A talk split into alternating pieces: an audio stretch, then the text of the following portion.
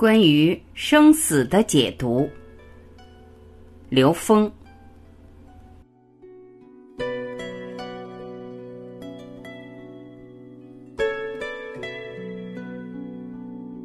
有人问刘峰老师如何用高维智慧看待生死？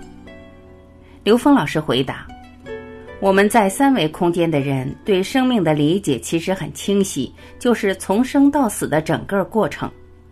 在这整个过程里面，每个生命呈现的状态确实非常不一样。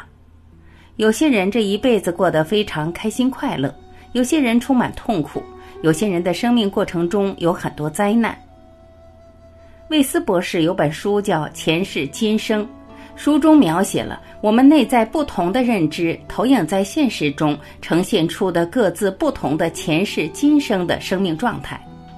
实际上，生命本身在三维空间的时候，对于大部分人来说，这个过程是个未知状态。这种未知状态充满神秘，很多人并不知道明天会发生什么，未来会是怎样，当然也留下了许多生命的遗憾。那么，当我们从更高的空间维度来看待整个生命的时候，很多在现实中我们以为不可能的事情，或者我们以为是按照顺序发生的事情，在更高维度的空间看，它其实是注定的。就像当我把我的手投影到二维墙面上时，如果我想从大拇指走到小拇指。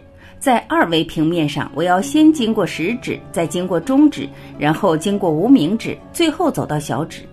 但在二维空间里面，我并不知道下一个场景是什么。可我从三维空间来看的时候，是一目了然的。从开始到结束的整个过程和所经过的途径寥寥分明。同样，我们在三维空间的生命来自于我们高维的投影。从我们出生的那一刻开始，我们在三维空间的生命轨迹就注定了。也就是说，从更高一个维度看我们生命的过程，什么时间遇到什么人，什么时间经历什么事，甚至什么时候得什么病，都是注定的。这是怎么来的？该从哪个角度来解释呢？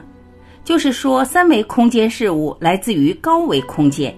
高维空间的能量对于三维空间这种关系而言，从佛家智慧看，用缘来代替，因为佛家智慧在描述生命和生死的时候，从不说生命的开始和结束，而只讲缘起。缘起就是因缘而起，因此从本质上看，我们所谓的生死，就是高维空间的能量分布状态投影到三维空间的生命现象。